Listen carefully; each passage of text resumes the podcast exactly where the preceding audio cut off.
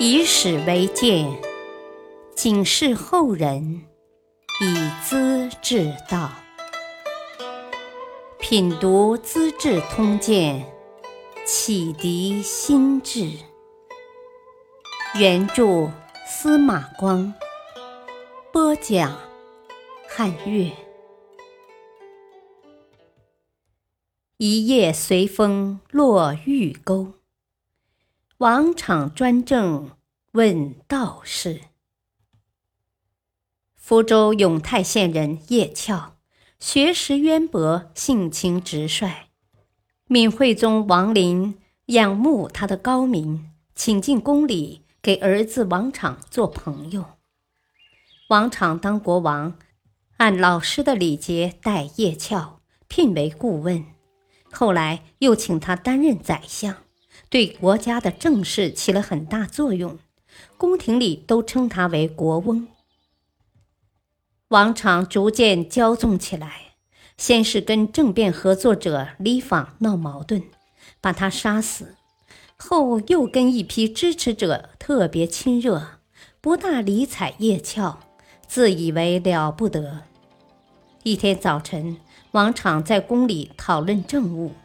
叶翘身穿道士服，从庭前经过，王常赶急请他转来，坐在殿中，连连下拜。我大小事务忙得不可开交，好久没跟先生问候了，是我的过错。叶翘注视良久，然后一本正经地跪下叩头：“啊，老臣辅佐陛下。”虽说竭尽于衷，但缺少能力呀，致使陛下没有值得称道的政绩，我是有罪的。仔细一想，哪有资格当宰相呢？我想请求退休回家，以免耽误国家大事啊！王昶听了，颇受震动。啊！先帝把我交给先生，国事搞不好，先生应该直言不讳。啊，怎能丢下我不管，退休闲居呢？立即送去许多金帛，请叶翘上朝理事。王昶的元妃梁国夫人李氏，是宰相李敏的女儿，大家闺秀，知书识礼，可王昶却不喜欢。竟然爱上了父亲的侍女李春燕。叶翘劝他说：“啊，夫人是先帝的外甥女，啊，明媒正娶，礼仪隆重，怎好为了先帝侍女把她抛弃呢？”王昶心中惭愧，脸色陡变，很不痛快，觉得老头干涉的太多。从此和老师疏远了。叶翘有些书呆子气，感到责任所在，看出不对头的地方，硬要上书谏阻。一次，王昶在他所写的谏书后面批示：“一夜随风落玉钩”，好像是一句诗。叶翘看了，心中一惊。一片树叶。随着秋风吹落在玉沟里，顺水飘出宫墙，再也回不来了。树叶不就是暗指自己吗？这分明要我退出朝廷，滚回老家去。于是他立即捆载行李，回到永泰安度晚年去了。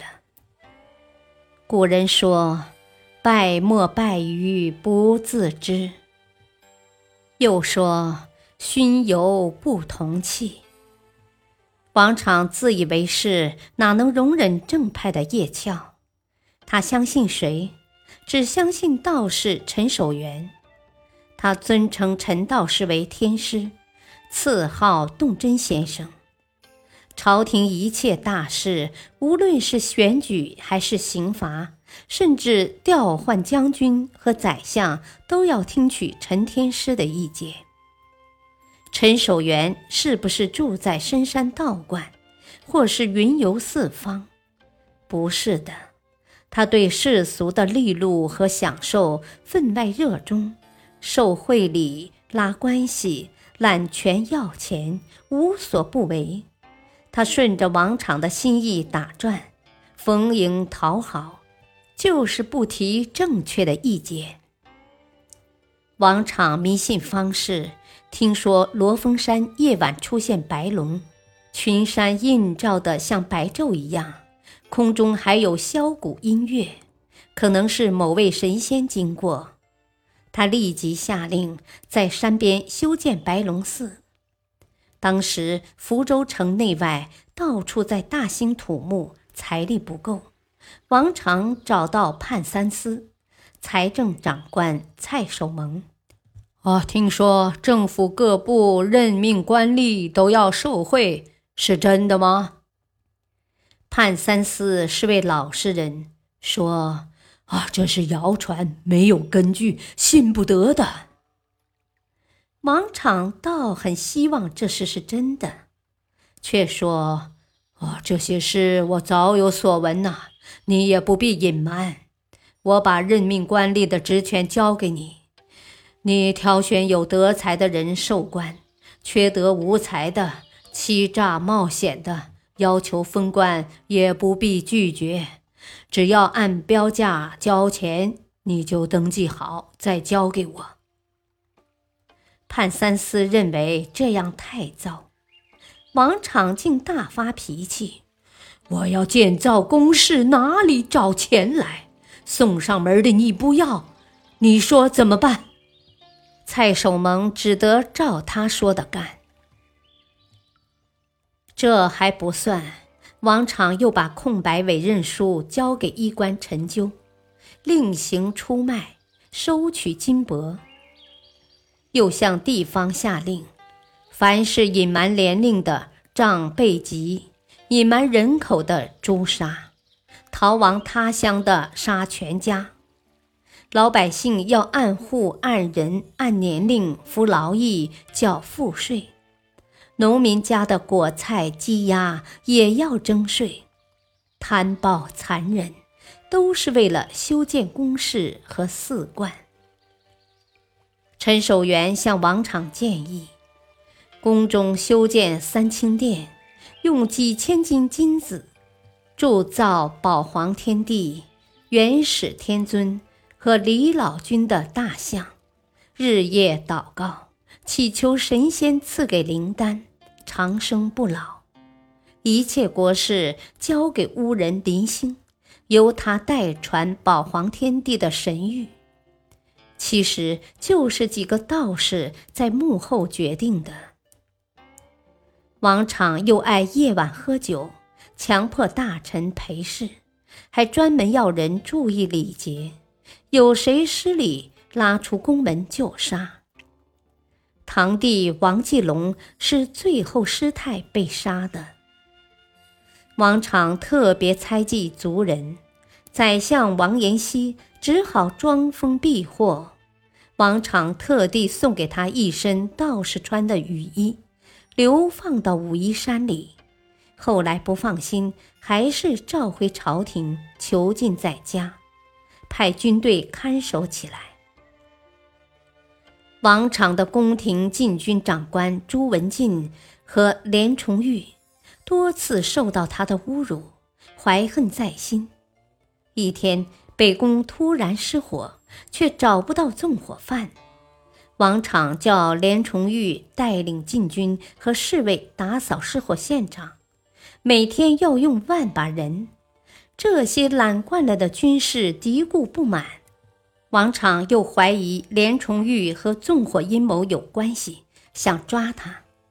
这下惹恼了朱连两人，趁夜晚值班，放火焚烧长春宫，围攻王昶，又把宰相王延熙放出来，拥立为新皇帝。福州城里顿时欢呼起来。王昶逃到乌桐林。族兄王继业带领军队追到了，王昶自知无法脱身，竟装出雄赳赳的样子，摆皇帝的威风，问道：“啊，你敢逼迫皇帝，知道罪过吗？”王继业笑道：“呵呵，君无君德，臣子怎么遵守臣德？新皇帝是叔父，你是堂弟，哪个亲哪个疏？你该老实些了。”王继业把王昶带回城里，请他喝酒，醉昏昏的，然后用绳子把他勒死了。李春燕和儿子也同时被诛。